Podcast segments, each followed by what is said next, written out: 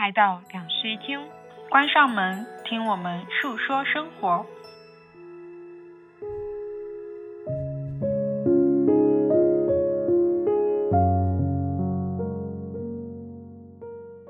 本期节目由线上心理咨询平台阁楼赞助播出。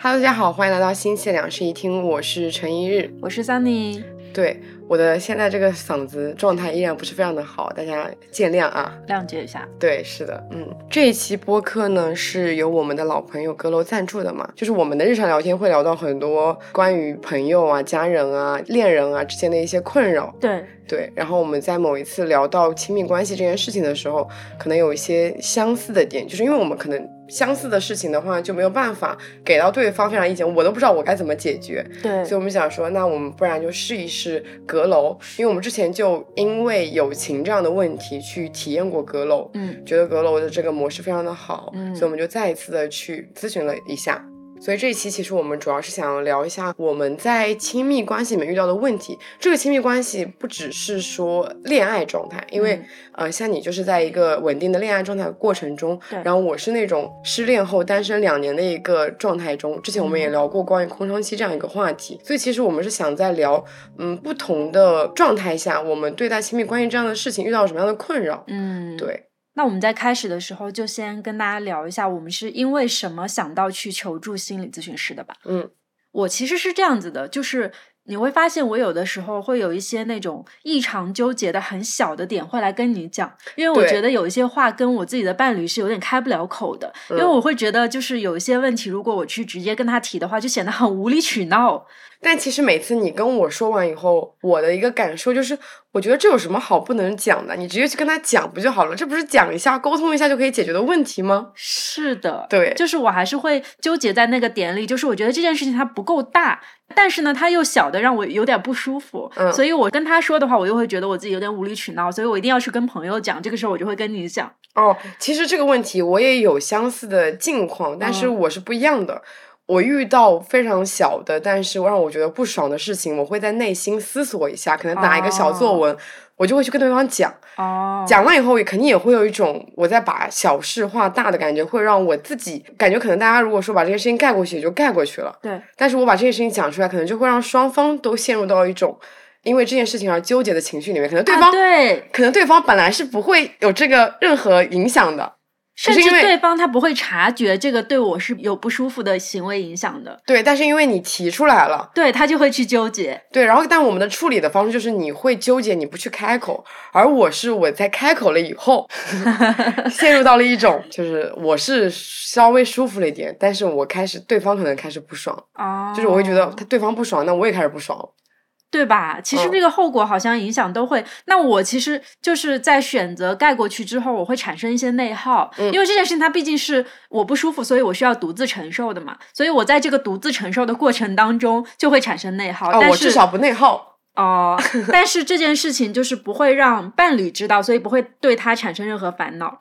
嗯，但是如果长期以往这样下去的话，就是你会发现这种小的时刻，经常会在爆发的时候，就比如说生大气的时候，会拿出来然后去 办旧账。我觉得这是一个特别不好的行为，但是我又有一点是真的开不了口，所以我就把这一部分的烦恼去跟心理咨询师讲了，然后希望他能够提出一些建设性的意见或者追溯一下，这个就是我的困扰。哦，那我在亲密关系的困扰其实是，哎我发现我们不管是聊什么时候，它其实都是一个 E 人对 I 人的一个烦恼。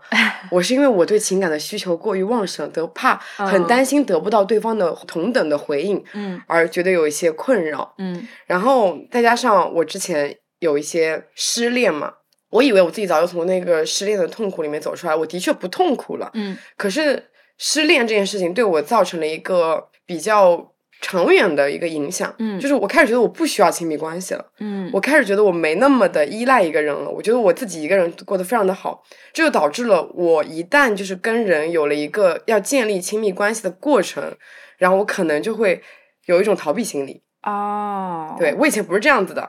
但是可能就是现在处于一种，就只要跟对方可能要进入到一个比较亲密的关系里面，我就开始有一种保护机制，嗯我就开始想说，那大家是不是在一起就好就会分开？嗯，我以前就是那种敢爱敢恨，哎呀，不管怎样，大家先快乐了，先爽了再说。哦，跟你讲哦，就是在这一次咨询里面，我发现了一个我一直自己都没有意识到的问题，嗯就是我曾经有过一段对我产生蛮不好影响的恋爱嘛，你也知道，然后这段恋爱当时让我消沉了差不多有一年多的时间。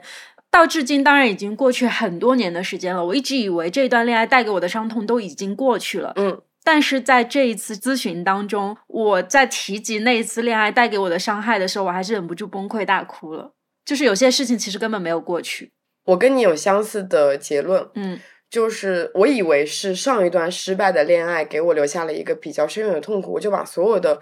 原因都归结到了上一段恋爱里面。嗯但是在咨询的过程里面，他试着去让我回溯了我过往的一些，不管是呃成功的还是不成功的，不对，不能说成功或者不成功吧，因为他最后他们都没成功。嗯追溯了一下以前的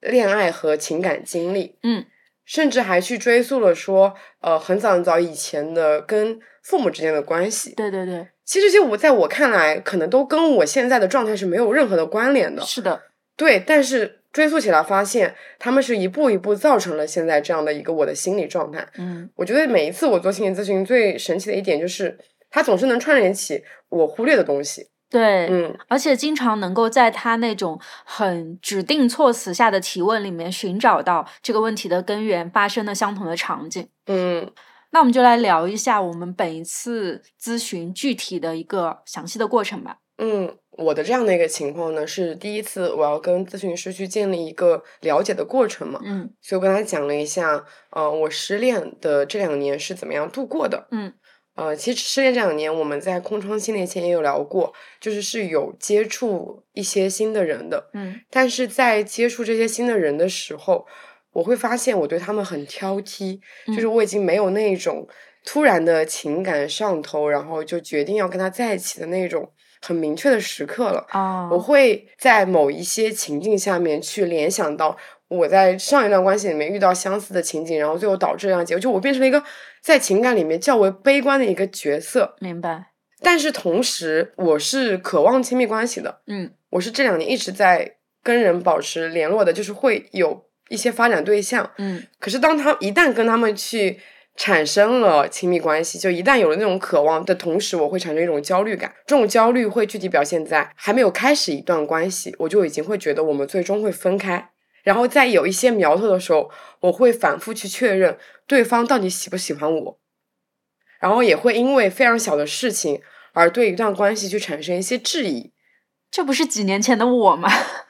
这样子是吧？对，就是在我当时那一段受到伤害的恋爱之后的大概两到三年的时间里，我都是跟你一样的。对，然后在第一次的聊天里面，我们其实主要就是去聊了这样的一个过程。嗯我会觉得我对自己这样的一个心态非常的矛盾跟陌生，嗯因为我知道我自己不是这样的性格，我以前也不是这样的表现，我甚至是那一种在恋爱里面非常乐于去付出的一个人。嗯可是我现在的感受就是我没有那么乐意去付出了，嗯我没那么乐意去主动了，我想更多的去做那个被动跟接受的人。嗯，可是我的内心又向往着那种主动跟付出，就是我的自己内心产生了一种非常强烈的矛盾感。嗯对，然后在我跟他第二次聊天的时候嘛，我们就顺着这种矛盾感去找一些根源。在找根源的过程，肯定是先去聊一聊以前的情感经历嘛。嗯其实我们按照时间线去一步一步往前推，除了上一段失恋的经历以外，我在再上一次有过一段算是 crush 吧。那个男生是喜欢我的那一种，嗯嗯，我对他其实一般，因为我觉得他是一个能力非常强的人，但是他有些方面不是我的菜。嗯可他对我真的非常的殷切，我是那种容易被打动的人，哦，然后我就是有一点转向他的那种苗头了，可能就对他的态度会有一个改变。嗯我是那种比较划清界限的人，就是朋友是朋友，暧昧对象是暧昧对象。嗯如果是朋友的话，我就会非常的以朋友的标准来对待你，就是嗯不会有那么过界。但是暧昧对象的话，可能就是会以对待暧昧对象或者说对待恋人的那个态度去对待。嗯对，所以我就是在后期的时候是以一个以对待暧昧对象或者对待恋人的一个这样子的我的一个表现去转向他的。但是在我转向他之后，他对我说了一句话，他说：“我觉得自己好像没那么喜欢你了，我好像更喜欢那个作为朋友的你。”哇，好让人痛心的发言啊！对，但其实这件事情我当时应该没有怎么处理好吧，因为我就是比较快的就进入到了下一段恋爱里面嘛。嗯对，所以这件事情其实对我来说没有那么大的影响，我就是用一段新的恋情去覆盖了它。啊，明白。但这句话至今还影响着我。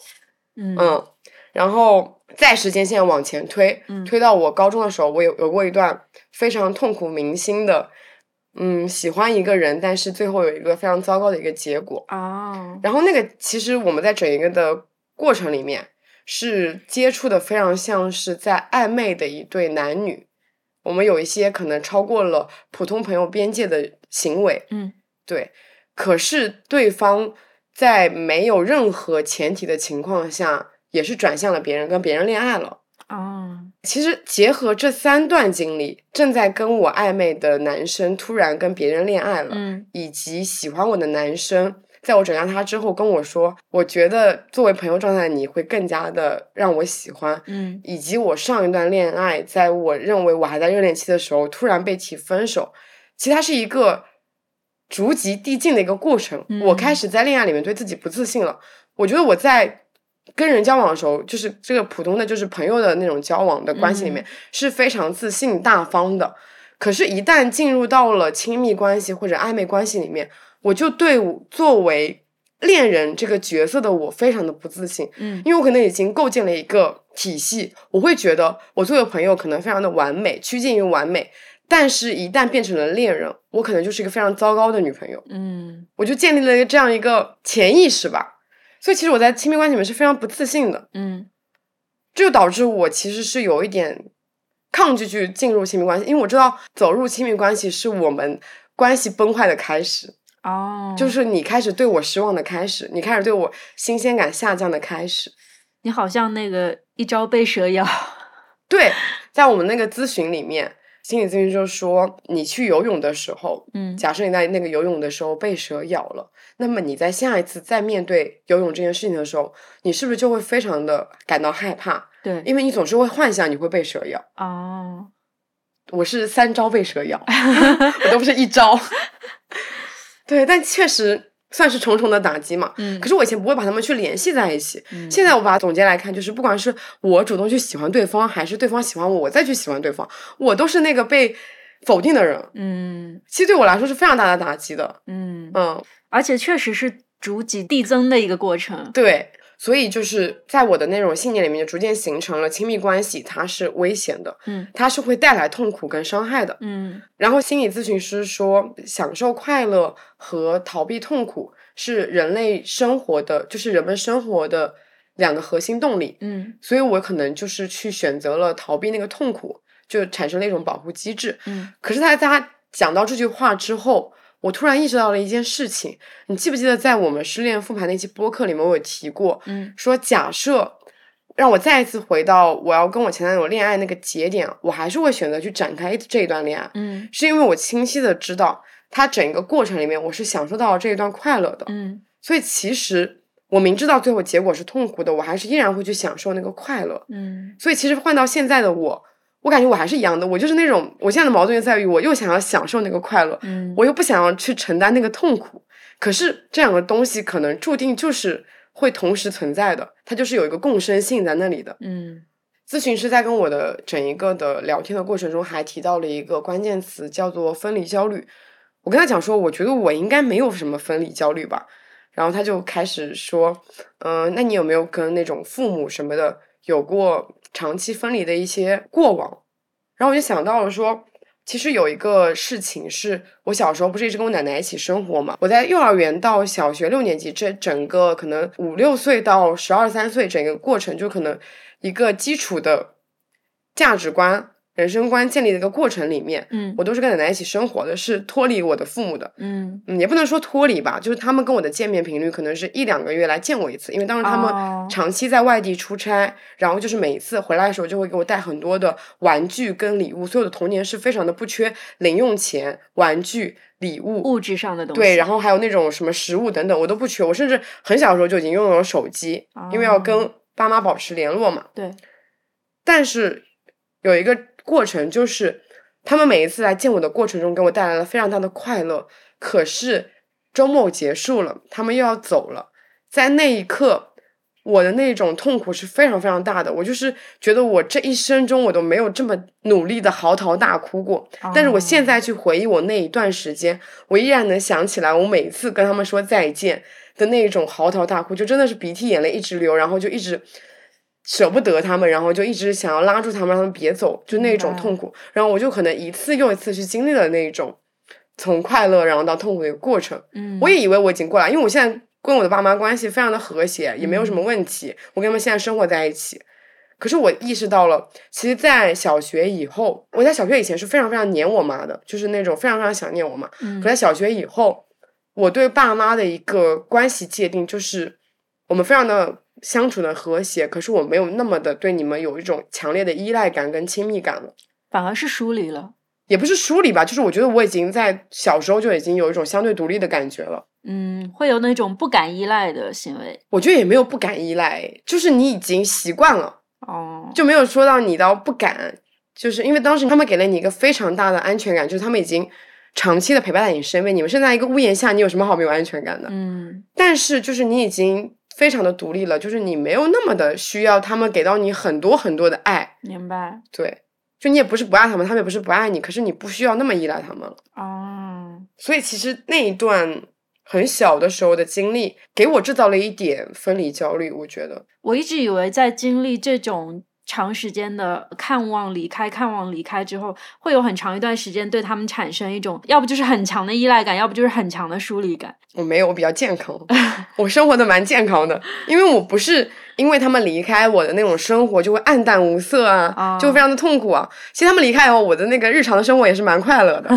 只是那一刻会有，只是在那一刻 就是会觉得很舍不得嘛。啊，对对，嗯嗯，所以其实也不至于说有非常强烈的依赖感和。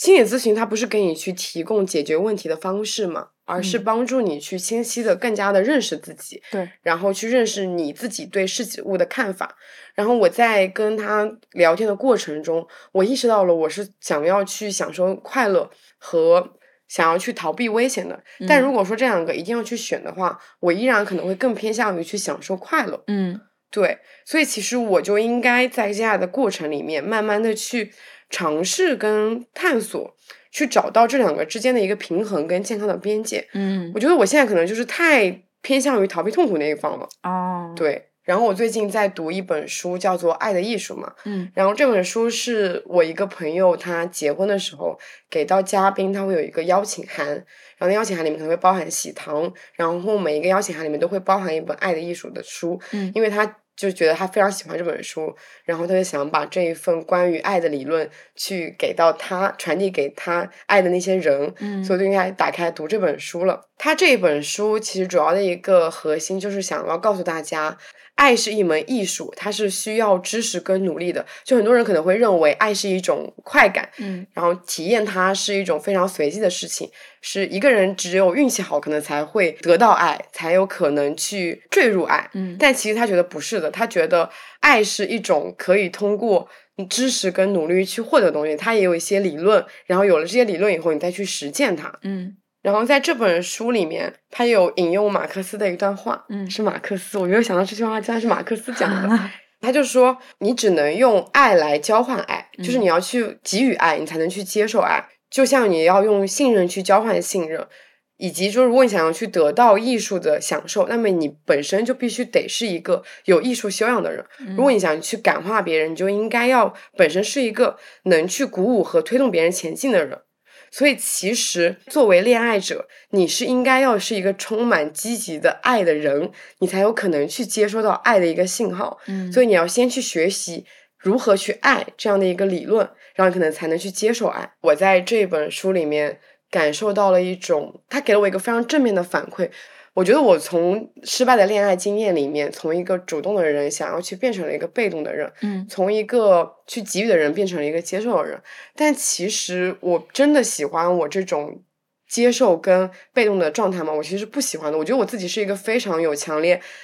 给予的那种爱的一个人，嗯，所以其实我应该要继续做这样一个角色，然后也不应该说就是过往的所有的失败的案例，它其实都是一种经验的加成，嗯在告诉我什么样的事情、什么样的人、什么样的爱是跟我不配的，是我不应该去接受那样子的爱，我不应该去向那样的人去给予我的爱。嗯对，就是不是说那些失败的经验，它就变成了我的一种永久性的伤害，而是我应该把它转向成我的一种经验。爱应该是一种具有创造性的一种关系，在跟人发展亲密关系的时候，你会非常努力的去积极的去展现你那种个性，嗯其实也是你在释放爱的一种表现。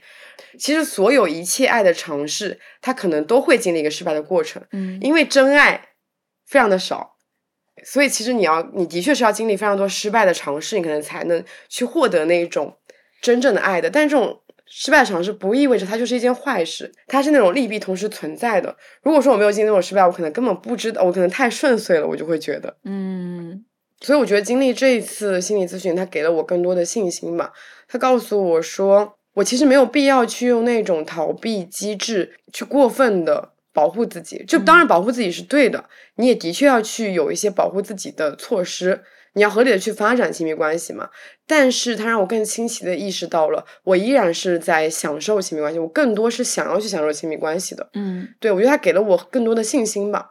其实总的来说，就是去接纳你过往所有的经历和情绪。是的，以及更加清晰的明白自己的真正的需求。对我觉得我可能那种矛盾感就在我不清晰自己的需求，嗯对，我不知道我到底在发展什么，我到底想要从这些亲密关系里面去获得什么，嗯，所以我才会有那种既要又要。嗯，对，其实很多时候就是我们过往经历的那些事情，都会直接导致我们后面去做某一种非常决绝的决定，就甚至是跟以前相反人格的决定。但是心理咨询就会让我们意识到，曾经的那一段经历并不应该是推动这个决定的因果，嗯而是说我们应该去从那些经历里面寻找到一个自己最舒服的方式，然后再去嗯面对以后的每一段关系。嗯对，这个就是很可贵的一个点。嗯那我来聊聊我的吧。在我刚刚开始进行咨询的时候，我没有去详细的跟他描述我的大概的那个问题，因为我觉得其实还是有一点点难以描述的，所以我给他举了一个具体的例子，嗯就是我想通过这个情形来让他帮我判断一下到底是什么出了问题。那我现在来给大家复原一下这个例子。我最大的问题啊，就是心理咨询师让我在举例。我在亲密关系里面那些逃避的其实，我举不出来例子，我的遗忘速度太快了。就是我意识到我逃避了，但是我又举不出来例子，我就是迅速的忘记了那些例子。嗯，嗯那我当时的那件事情，其实就发生在我咨询的前几天来的，所以我觉得还蛮清晰的，就能复原出来。那件事情呢是这样子，我现在有一个关系比较稳定的男友，然后我跟他经常会有那种小摩擦的事件发生吧。嗯于是那件事情其实就是一个小摩擦。事情是这样的，就是在有一天他在周中的时候，突然间跟我说，他周末要过来两个朋友，问我能不能一起出去吃饭。嗯，然后我想是他的朋友嘛，我见一下，然后又是两个人，应该没有什么关系，就相当于说我们四个人一起吃一个饭。然后我周末又刚好有空，所以我就答应他了。我觉得这个场景都没有任何问题，但是在后面发生了一些变故，就是。他那个圈子的朋友都知道这两个朋友要来，于是他那个圈子其他的朋友也跟他说我也要来，但是大家知道我是一个社恐，嗯我没有办法在我觉得超过三个以上陌生人的场景，非常自如的和他们讲话，或者说非常自如的去吃饭。嗯，就是我通常来说能够接受的场景是一个我熟悉的人和一到三个陌生人，大概是这样的场合，已经是我的极限了。就是我不能再再扩了，如果再扩的话，我会在里面觉得不安全。我代入了一下我，我会说好啊好啊。那反正就是当时我会有那个困惑嘛，嗯然后我就跟我男友去说了这件事情，我说我还是有一点社恐，我觉得人太多了，我有点不想去。啊、得到这个结论之后，他跟我说没关系，那我可以自己去。我以为这件事情到这儿结束了，但是当他说完自己去以后，我心里开始隐隐觉得有点不舒服。啊，但是我其实，在那个时刻有一点不知道自己不舒服的点在哪儿，然后我就纠结了一下，之后就开始追寻，说我到底有什么点是不舒服的。于是我就开始从头去重新追溯了一下这件事情。其实原本我是答应要跟他一起去参加一个饭局。那周末的时候我就可以跟他一起出去玩儿，跟他的朋友一起玩儿，相当于是这样子一个流程，对不对？但是现在就是因为后来有变动的关系，人数增多了，于是我没有办法去这个饭局，但是他又答应了他的朋友去陪他们，于是他就要去这个饭局，那也就意味着我得自己一个人待在家里。我当时以为我的不舒服是在于他要去玩了，而我一个人待在家里，我以为是这个。然后我就跟咨询师去描述了一下这个场景，我和他说我对这件事情有一点不开心，然后我觉得我的不开心好像是这个，然后我觉得我没有办法开口跟我的男友去说我不开心的点是因为你出去玩了，我留在家里，我觉得有点奇怪。然后咨询师在这个时候突然间开始点我，他说你有没有意识到你不开心的点可能根本就不是这个？我说啊，那是什么？然后他我也好奇了。咨询师说有没有可能是你的男友要出去却没有征求你的同意？你觉得是吗？就是你有没有发现，整件事情都是他在问我要不要去，但是他没有问过我他能不能去。可是这是他的一个聚会，他他为什么不能去啊？是这样的，就是我觉得情侣之间有一个需要商量的事情，就是当我们各自去参加一个活动的时候，要问一下对方说。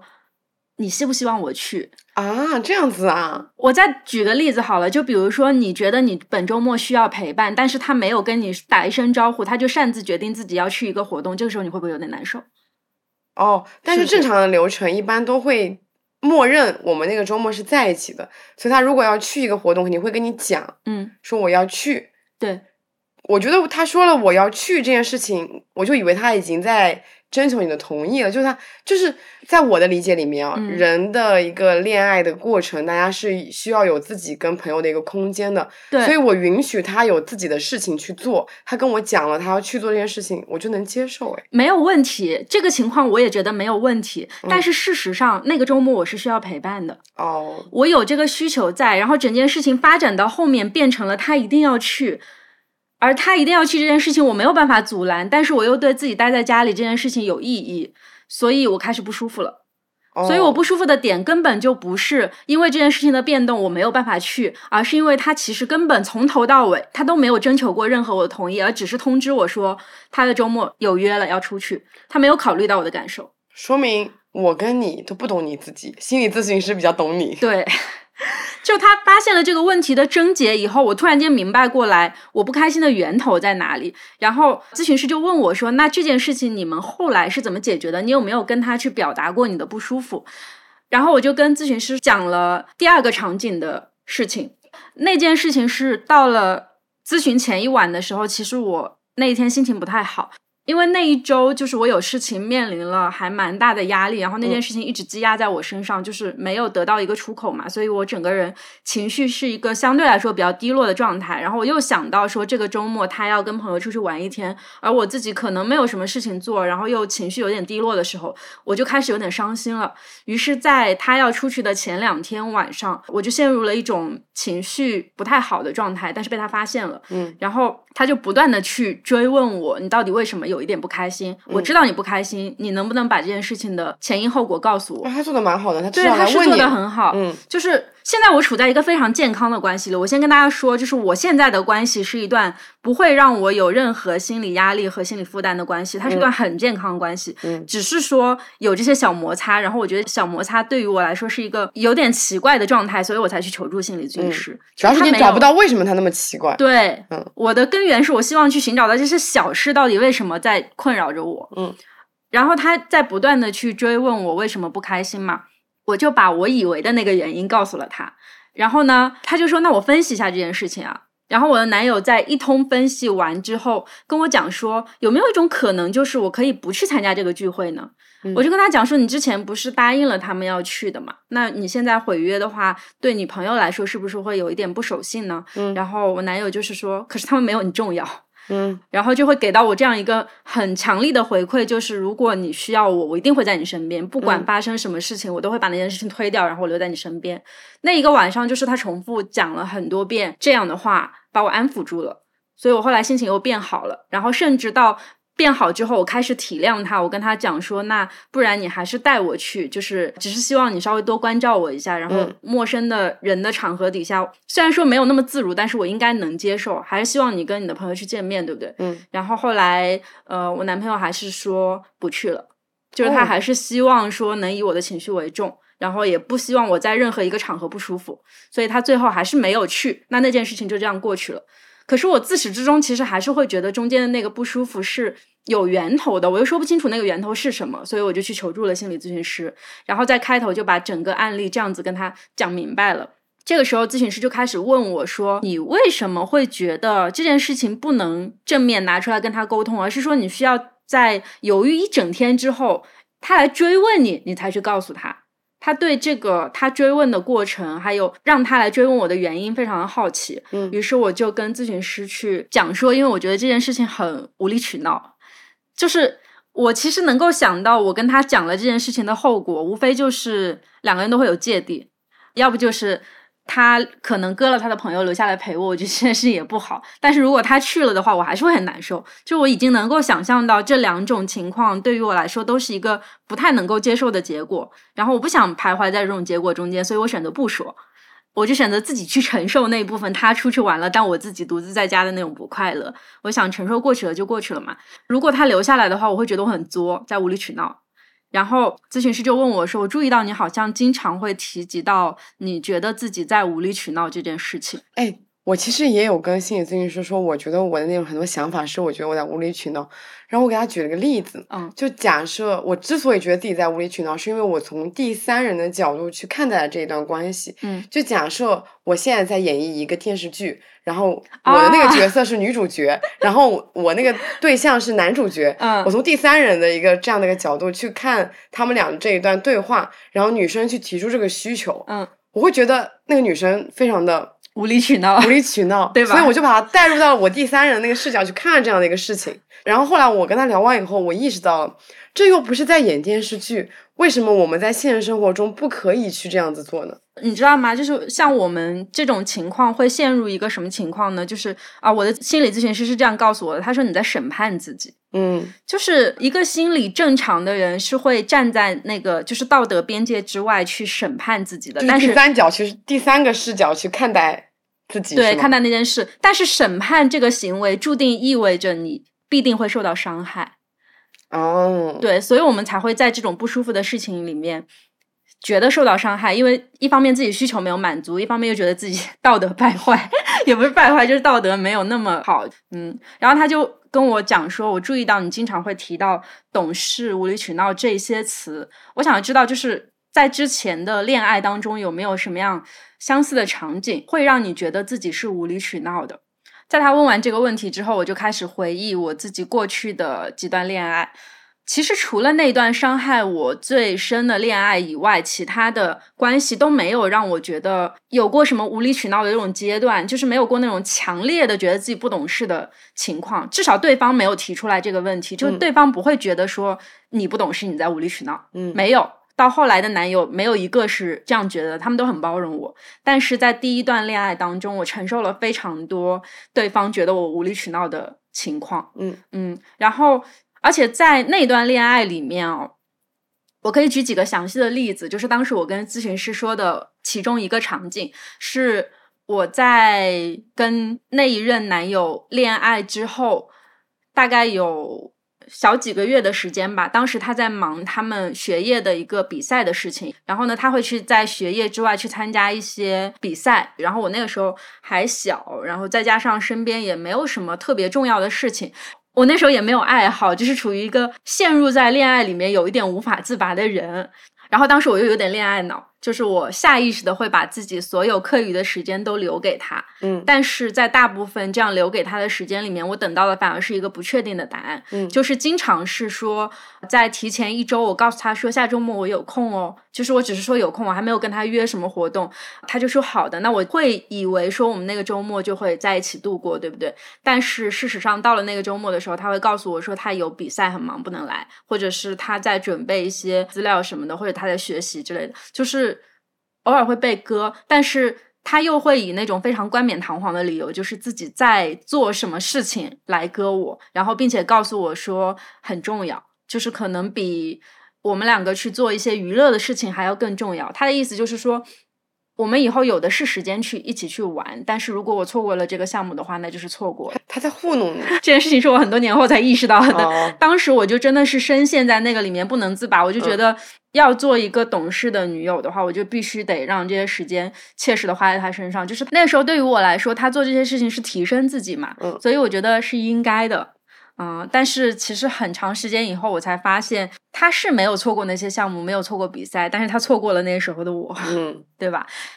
但是这件事情其实是在很久以后，我才开始以我为主体去思考这个事儿。我那个时候一直都深陷在他说我不懂事，他说我不要无理取闹这件事情上面。嗯啊、然后我也切实这么做了，但是我真的受到了很大的伤害，以至于最后在提出分手的时候，我是非常难过的，因为我不知道这样的情况该如何继续缓和了。我甚至告诉他说：“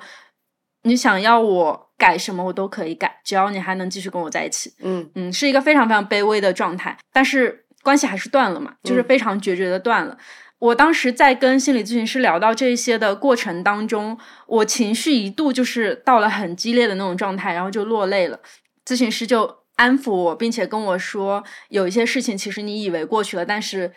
它真的会影响到你后面很多的情绪波动。所以，在我现在在提及到无理取闹、提及到懂事的这些场景之后，我还是会想起当年那些被放鸽子的难受和他站在道德高地指责我的难受。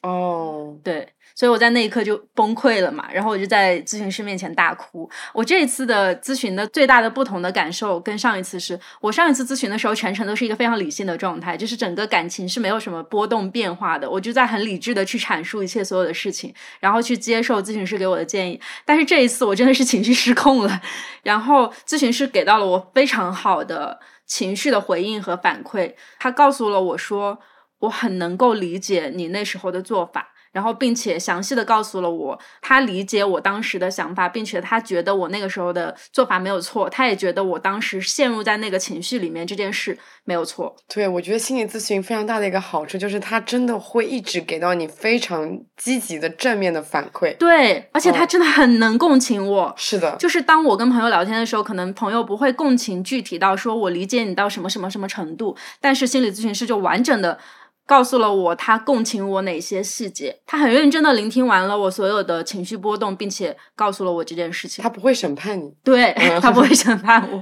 咨询师还告诉我说，我觉得你很多场景做的是对的，而且我觉得你是一个非常有道德感、非常棒的女孩子。就是他去给了我很多鼓励，在这样的安抚之下，我慢慢的平静下来了。于是我们就又进入了下一个阶段，嗯他又继续会去提问。下一个提问呢是问到我说，那在上一段这样子，他经常去讲你要懂事的关系里面，你觉得最不舒服的时间段有哪些？就是可能去回想一个时刻，让我觉得很不舒服，很没有安全感。然后我就跟他分享了一些我那个时候觉得会很不安的那个时刻，大部分时刻其实都是跟我没有办法好好的去阐述我的情绪相关的，就是。当他去告诉我说他这周末又有事情要忙，然后我空出来的那个时间就这么没有了着落，我可能需要自己一个人去面对，或者是在之前我的其他的朋友邀请我这个周末一起去做什么事情，然后被我拒绝了，但是这个时候我时间空出来了，我会觉得非常难受。那与此同时，还会有一种巨大的不安全感袭来，就是。尽管你告诉了我你要去做什么，但是我好像有点不相信你只是为了这件事情而割掉我。那时候我就产生了一些，甚至是怀疑、不信任感那种很极端的情绪。那种情绪让我深深的陷入在孤独和对他的那种疑问里面，并且我好像没有办法去质问他你到底在干嘛嗯啊、于是那时候我就采用了一些蛮极端的手段。但我现在想想，那时候真的脑子很不清醒啊。就是比如说什么呢？比如说登录他的号去查看他在干嘛。啊，啊确实是不值不值得学习的做法。对，非常不理智。但是那个嗯时候我已经被逼疯了，你知道吗？就是因为太多次发生这样的情况了，我真的是巨大的不安全感，我不知道他在干嘛。而且那个时候他的各种号的密码都告诉我了，我就可以随时去登录他的号去查他的聊天记录什么的，就是真的是疯了。我现在想想。是一个很不健康的状态，然后更有甚者，有一次发生的事情是，当时我们两个寒假异地嘛，嗯然后他因为有一天晚上去跟他的朋友喝酒去了，喝酒之前没有告诉我，然后他就凭空消失了一个晚上。我一整个晚上的消息他都没有回复，我就疯了。然后在凌晨的时候，嗯，登上了他的号查看他今天到底干嘛去了，但是我也没有找到答案。到第二天早上，他因为喝酒醉了嘛，然后一直到第二天早上才醒来，醒来以后才给我打电话告诉我说，昨天晚上我喝酒去了，我很难过。但是在那一个时刻，我好像又没有办法去责怪他，所以我就呃再次采取了逃避的手段，就是我跟他讲说，我想要冷静两三天，我们这两三天可以不再联系嘛。他也没有安抚我，他就直接说好的。哦，然后我们就真的两三天没有联系，但是那个两三天对我造成了非常非常大的伤害。嗯嗯，然后后来这件事情呢，就是在他的视角里面以为已经过去了，但其实一直很深的扎在我的心里。所以直到寒假过去以后，我和他再见面没多久，我们就因为一件事情爆发了争吵。然后我就把寒假的这件事情再次拿出来去跟他聊。我跟他说，嗯，我觉得我们这样的关系是有问题的，而且我现在已经不是一个健康的我了。嗯就是这是我很讨厌的自己，所以我真的受不了了。然后在那一刻就爆发了很极端的矛盾，之后就分开了嘛。我就跟咨询师提及说，我最不安的那一段过程，其实就是在他开始不断的割我，我心里面开始产生了一些不安全感以后，我发现我根本就没有办法以正常的情绪去和他沟通，就是他做的哪些事情，我觉得是错误的。于是到最后就爆发了一场极端的争吵，在这个争吵里面，我们两方其实都是情绪不稳定的，嗯，所以就算是这个时候再去提及原来那些错误，好像也于事无补了。那我们最后的结论就是只能走向分手。但我那个时候真的很喜欢很喜欢他，所以那段恋爱对我的伤害就是很大。嗯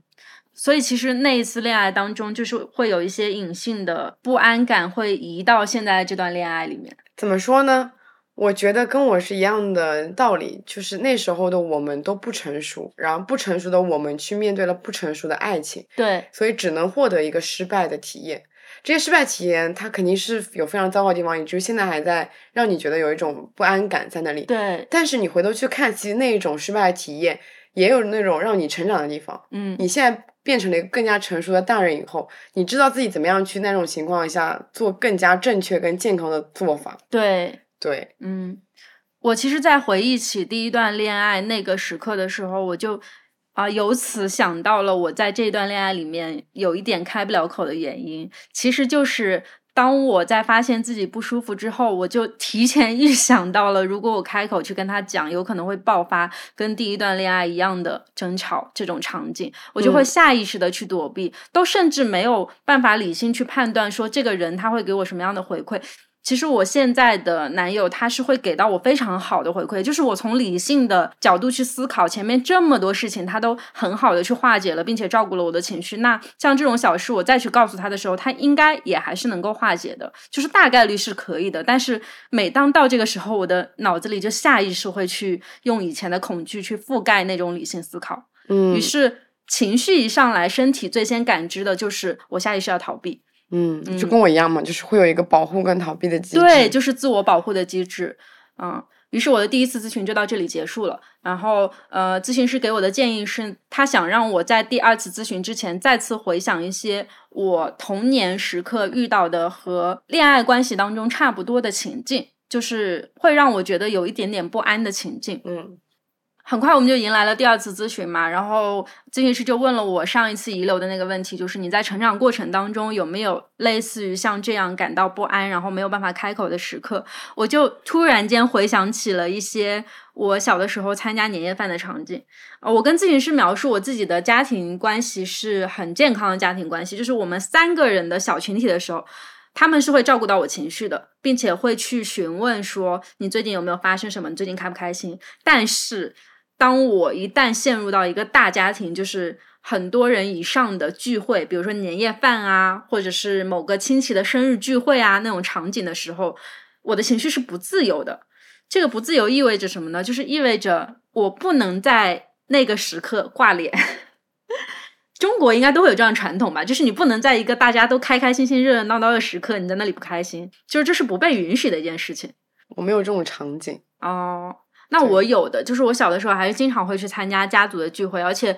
我很深切的感受到，在那种场景下不开心是不被允许的，因为刚好真的是非常刚好，就是有两次我在参加年夜饭之前，我都因为某件事情很不开心。嗯，一次是在年夜饭的过程当中被察觉到了不开心，然后就会有人来指责我说大家都很开心的日子你怎么这样？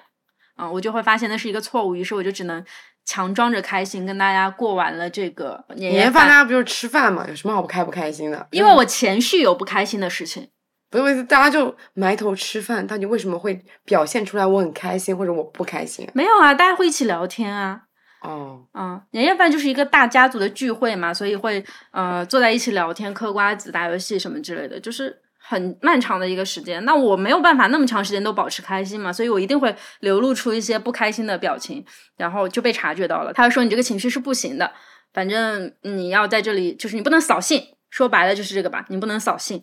这亲戚够够扫兴的。嗯，但是当时我父母也是这样觉得，嗯大局为重嘛。嗯嗯，你不能以一个个体去影响所有人的不开心。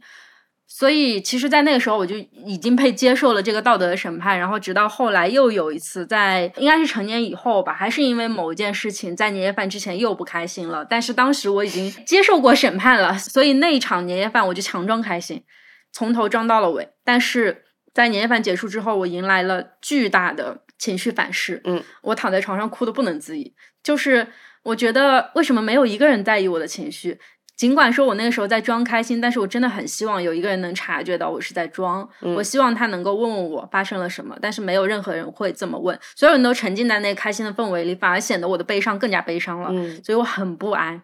咨询师就说：“你有没有发现你在年夜饭的这两个场景里都是情绪被忽略的状况？嗯就是为什么我会去想起这个时刻？为什么这个时刻会去跟后面的那段不好的恋爱连接起来？他们的共通点都是我的情绪都被忽略了，大家只想着如何去把这个场面延续下去，对，如何把这件事情解决，而不是说去问问你发生了什么，你开不开心。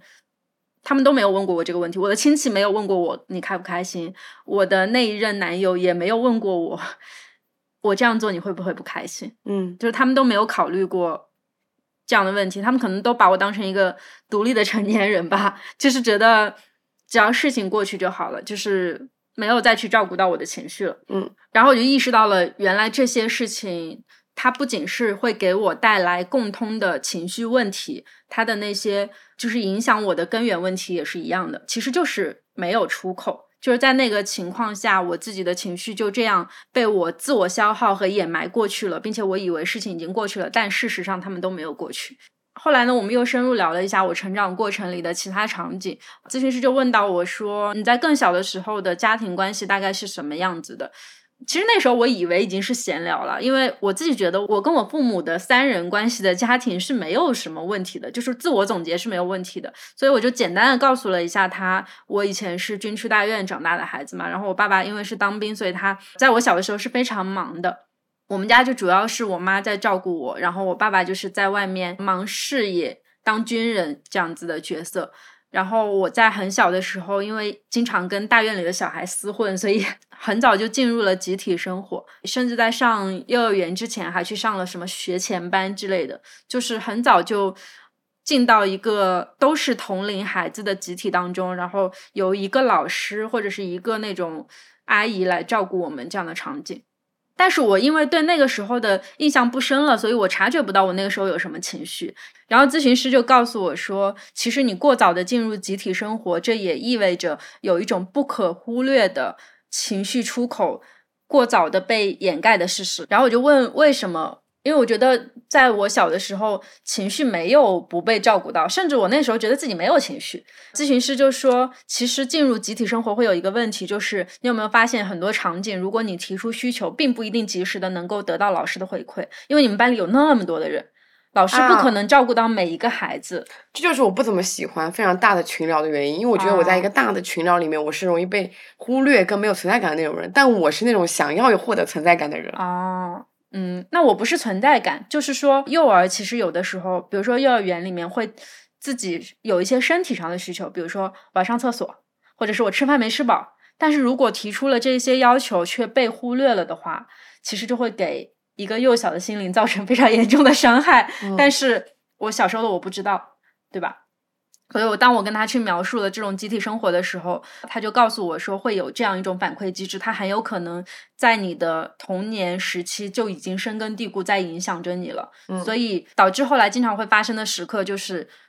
既然我的需求得不到满足，所以我就不开口提我的需求了。以至于再到后来，它就会发展到，因为我的情绪提出口以后，并不一定会被察觉到，或者并不一定会被好好的安抚到，所以我就不提出我的情绪了。但是久而久之，这些东西还是会让我内耗嘛，会让我不舒服，并且我并不知道他们之间的联系在哪里。可是我跟他聊完之后，我就明白了一切所有的联系。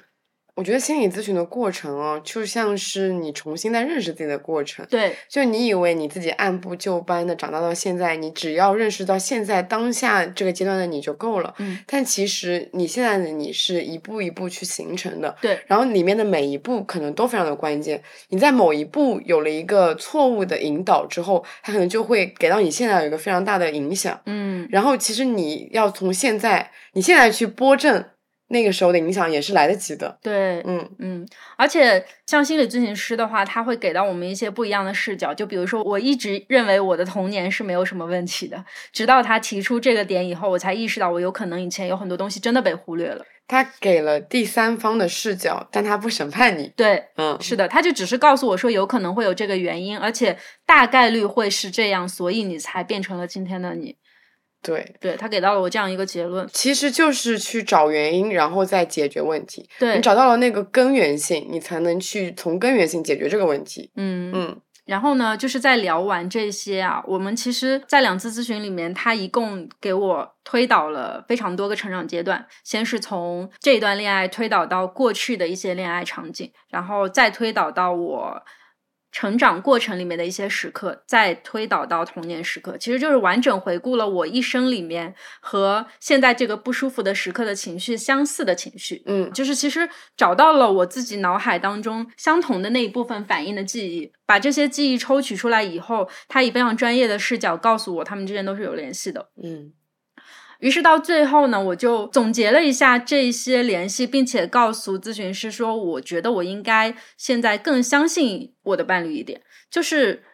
其实，在之前我一直会觉得我被情绪支配这件事情是很恐怖的，但是现在我好像没有必要说，因为被情绪支配，所以我就一直陷在里面不出去了。当我知道这些事情的来源和联系之后，其实我就能够察觉到我的情绪是因为什么而被支配。那了解到这个原因之后，其实我就好像可以更加相信他一点点。我现在更多的其实对于伴侣，其实还是会有一点怀疑，所以我才没有办法好好的去告诉他情绪，因为我还是会怀疑说他接不住我嘛。嗯，但是事实上，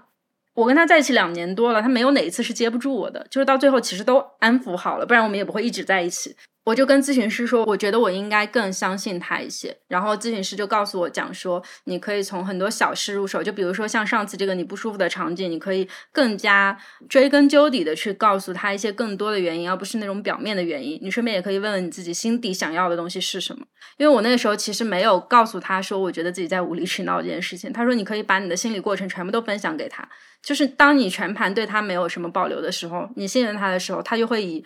更加让你安全的方式来回馈你，对，这就是我现在对待亲密关系的一个想法。嗯，你像你是你需要去更加的相信对方，对我觉得我是需要我更加相信我自己啊。我现在对待亲密关系，我就觉得就是我会以非常积极的正面的去对待一段亲密关系。嗯，那么同时我会非常明确的告诉对方，我需要你也给到我。非常积极的正面的这样的反馈，嗯，我不希望我自己是一个这样单方面的角色，嗯嗯，然后我也会非常明确的去告诉对方，如果我们之间有任何的不舒服，我们就要非常及时的去提出来那个不舒服，对，因为其实以前的那种关系里面，它最大的问题就是不舒服会积累，嗯，它不会在当下被解决掉。我现在的做法就是，我当下有不舒服，我会组织一下语言，我会在现在。我就会跟他讲说，我现在心里面是怎么想的，然后这件事情可能非常的小，但是他让我觉得不舒服了。我也知道我说出来，你可能也会觉得，因为我说出来这样这样的情绪而觉得不开心。但我觉得我是抱着想要解决问题的出发点来跟你讲这样的一件事情，嗯，所以我觉得我们应该以一个非常积极的态度去把这件事情解决掉，看看到底为什么会这样子，以及我们应该怎么样去面对它。我在这一次心理咨询完之后呢，我就跟我的男朋友分享了整个过程，然后他给到了我一个更加积极的回馈，是他告诉我说：“你可以生气，嗯就是如果说因为这种很不舒服的事情，然后你突然间生气了，并且来骂我，我会觉得没有问题。就是他给到了我这样一个反应，他说我不会因为这件事情而生气，我反而会因为你的生气而开心。他嗯说我希望你能够完整的表达你自己的情绪。对，我觉得亲密关系里面其实最忌讳的是忍，对，热吵嗯，是一个不错的方式。是的，是的，是的，对嗯，你表达生气也是一个在亲密关系里面非常正常的事情。对，太多人就是不太会表达生气，嗯，然后就是觉得自己要理智。对，然后就变成了内耗。你以为自己很懂事，但其实最后是一个内耗的结果。对，所以在觉察到他能够接住我的情况下，然后我发现说，原来生气也是一个不错的解决方式。就甚至我不需要像你那样很礼貌的去说出，我觉得这件事情有可能影响到我的关系，都不用，因为不会影响到我们的关系。就是他已经给到我这样的保证了。对，因为我觉得不一样的是，你已经在一段比较长期的、稳定的、健康的关系里面。对，但是我现在是属于我们可能在跟发展对象没有那么了解的一个接嗯触的，我现在属于在接触的一个情况下，我可能就会有逃避。但是我觉得哦在接触这个情况下，我就会非常的坦诚，嗯我不会直接去逃避了。我可能嗯直接原来是直接选择保护自己，嗯，但我现在会非常的坦诚我的情绪，我对对你的想法，嗯我想要你怎么做，我自己会怎么做，我就是把所有的东西都摊到台面去讲了。嗯，我觉得用坦诚没有什么不好的。是的，是的，嗯、爱的艺术》里面有一句话，他说是成熟的爱应该是要保持自己的尊严和个性下面的一种结合，对，就是你们两个双方都要保持自己的个性，嗯不要因为爱，因为一段亲密关系而去改变太多自己，去委婉自己。嗯，对，是的，嗯，要保持自己完整的那个形状，你才能去好好的爱人。嗯。嗯对，而且在那一次咨询结尾的时候，咨询师告诉我说，其实你现在已经得到了一段非常自由、非常健康的关系，你应该为他感到开心。所以我在那个时候其实才意识到说，好像有人是可以全盘接住我的，我应该完全的信任。恭！喜你！嗯，恭嗯喜我。那其实我们就是在这一次关于亲密关系的心理咨询过程里面，都更加的认识了我们自己的需求，以及认识了我们对亲密关系的一些看法。其实，在我们上一次选择阁楼去咨询和这一次选择，都不是什么特别大的事儿。对他没有对我们的情绪造成抑郁或者焦虑这么严重的情况，但是我觉得非常良性的一个事情是，我们在发现问题的初期，嗯，早期我们就选择了一个比较健康的方式去解决它，就是让自让这个问题它不至于恶化成中期、晚期这样子。对其实到了中期、晚期，它会需要非常大的力气去治疗它，去疗愈它。嗯，然后我觉得在初期的时候，你意识到了，你就去转向性咨询，其实是一个能快速的去化解这个问题的方式。对，其实我们在生活当中无可厚非都会遇到一些大大小小的情绪问题。嗯大部分人其实，在经历这些情绪问题的时候，第一时间都会选择说，啊、自己可能想清楚了以后就度过去了。但是我们没有去想过，我们到底为什么会产生这样的困惑？因为其嗯实。面对相同一个问题，有一些人会产生这样的疑惑，但是有些人就是不会。所以人跟人的成长阶段，还有每个人的过程都是完全不一样的。你嗯到底为什么会因为这样的不舒服而产生心理的焦虑？我们是需要去追溯一下的。这个时候，我觉得最棒的方式其实就是去求助心理咨询师。他又不是一个非常治疗这样重的这种词语，它其实就是一个对话一种关系。对嗯，其实我觉得我们在遇到任何情感上面的一些困扰，第一个肯定是去自己思考、自己消化，嗯，然后觉得自己没有办法排解那个情绪。其实大部分时候，我觉得自己没有办法排解的。对，你会陷入到自己的那一种单一的想法里面，你听不到外界的声音，嗯然后你就会越来越固执，然后这时候你可能会去转向跟朋友、跟恋人去讲这件事情，对，但是他们可能没有办法给到你非常专业的引导，嗯他们可以给你一点稍微的宽慰，但如果说你觉得这样子的方式依然没有非常好的解决到你的问题，那么其实你可以去试试看心理咨询，对，嗯。然后我们这两次在阁楼做整个心理咨询的过程都是非常不错的，当时还衍生了后续还可以再继续咨询的想法，因为我的那个咨询师确实还蛮不错的。嗯如果我以后再次碰到问题的话，我应该还是会选择线上咨询。然后我们可以来聊聊我们这一次咨询整个过程当中，你觉得阁楼这个平台给到你一些什么样的优势？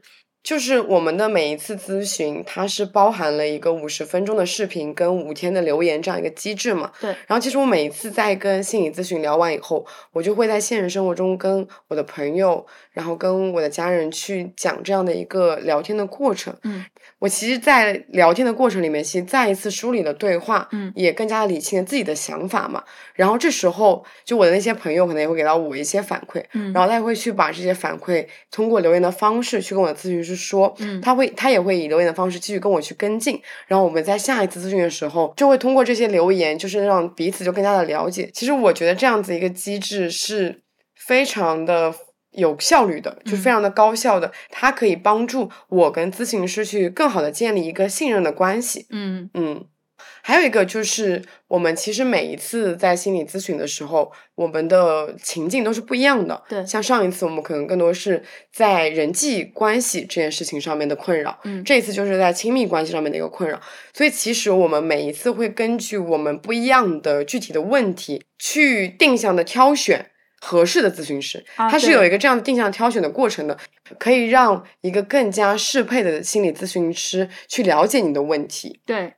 阁楼这个平台所有的咨询师其实都是有专业的证书和心理科班毕业的，嗯，就是非常的可靠。嗯，他们这个平台在筛选咨询师的时候，还会通过笔试、面试还有模拟个案五层筛选。然后整个筛选到最后就是通过的心理咨询师通过率其实不足百分之三，嗯，它是非常专业可靠的平台提供。嗯、然后选择阁楼还有一个优势是，我觉得线上咨询这种方式对于我来说非常自由，因为我前两个月其实是不太想出门的，但是我又不想因为这种很小的不舒服而特地去跑一趟心理咨询师的工作室，我觉得有一点还是有一点累，然后。我也并不觉得说需要我这么大动干戈去跑一趟，但是阁楼它这种线上的平台就给我提供了一种很良心的方式，就是我只需要去动动手指预约一个时间，然后打开我的手机就可以跟他面对面的去沟通了。并且像视频这样的方式，其实会比语音来的更加可靠。就是咨询师他可以看到我完整的表情，他可以看到我的一些情绪的波动。像我刚才有说到，我在跟他聊天过程当中不是情绪崩溃了嘛，然后他也能够很及时的做到一个安抚和共情，这些共情都会让我觉得非常非常的安全，就是及时的给到了我那个回馈，他不会像呃一种陌生的和朋友交谈，可能只是语音或者是文字体现出那种词不达意的感觉，他是真的能够实在的给到我。及时的反馈，而且他能够通过我的那种微表情去判断我现在情绪的波动。嗯，说实话哦，我从来没有经历过线下咨询这样一个模式，因为我觉得我的所有的心理问题都没有必要到说我要去接受一个线下的心理咨询。对。但是因为接触了格斗这个平台嘛，我也有了几次线上咨询的经历，我就会觉得这其实是一个非常好的疏解情绪的方式。是的，是的，对。其实就是相当于你建立了一段非常可靠跟稳定的关系，你可以随时去打开聊天框，把自己的问题跟他讲，找个人聊聊的感觉。对，嗯，不会有任何的负担。就比如说像我会产生出门的负担，或者说这个问题是不是很严重这样的负担，而是它就是一次轻松的聊天，它可以去解决你生活里一些困扰的但是持续的小事。嗯嗯，阁楼 A P P 现在呢已经上线了各大的应用商城。大家可以直接下载使用，然后如果你们对咨询有疑问的话呢，可以去点开他们的 App 首页咨询助理。希望阁楼可以给我们都提供一个安全、专业的心理休息区。嗯。我们体验下来会觉得，嗯，尝试两次及以上的心理咨询是比较合适的方案。因为通常来说，第一次其实是跟心理咨询师去建立一个认知，阐述自己的困扰和问题的一个过程。然后第二次咨询师就会慢慢带着我们去认识我们自己。大家要明白一件事情，就是所有的心理咨询它都不是一个一蹴而就的解决过程。对，它不是说你去提出了，你去咨询了，你就能立刻解决你的问题，不可能这么有效的。是的。所以其实我们是需要慢慢的去跟心理咨询师建立联系，然后慢慢的去认识自己。嗯嗯。那么我们在节目的最后呢，欢迎大家在评论区留言，聊聊你经历过的亲密关系的问题。我们也会挑选三位听友去送出双周方案的优惠券。领取的方式呢，是在下载注册阁楼 App 之后，在首页找到咨询助理，报暗号“两室一厅”领取。在下载完格罗的 App 以后，注册的时候可以使用我们播客的专属邀请码，就是两室一厅的英文字母大写，我们会写在 show notes 里面，就可以享受到一个立减的优惠。嗯，好，那我们本期节目就到这儿，差不多结束了。祝我们都能在亲密关系里面去享受更多的情绪自由吧。对，嗯，好，那我们就下期再见，拜拜，拜拜。欢迎在小宇宙、喜马拉雅、QQ 音乐、网易云、苹果 Podcast 订阅两室一厅。如果你喜欢这期节目，可以在评论区与我们互动，也希望能够在苹果 Podcast 给我们五星好评。如果你想要加入听友群，可以扫描 Show Notes 里的二维码，我们会在听友群中分享更多的日常。感谢收听，晚安。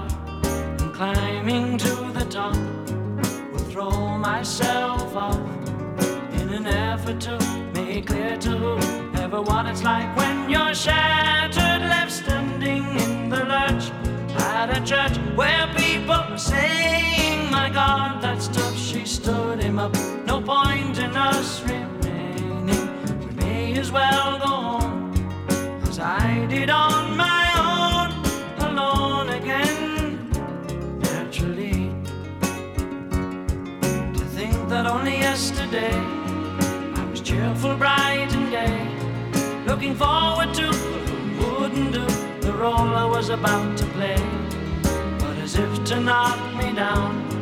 reality came around, and without so much as a mere touch, cut me into little pieces, leaving me to doubt. Talk about God in His mercy, if He really does exist. Why did He?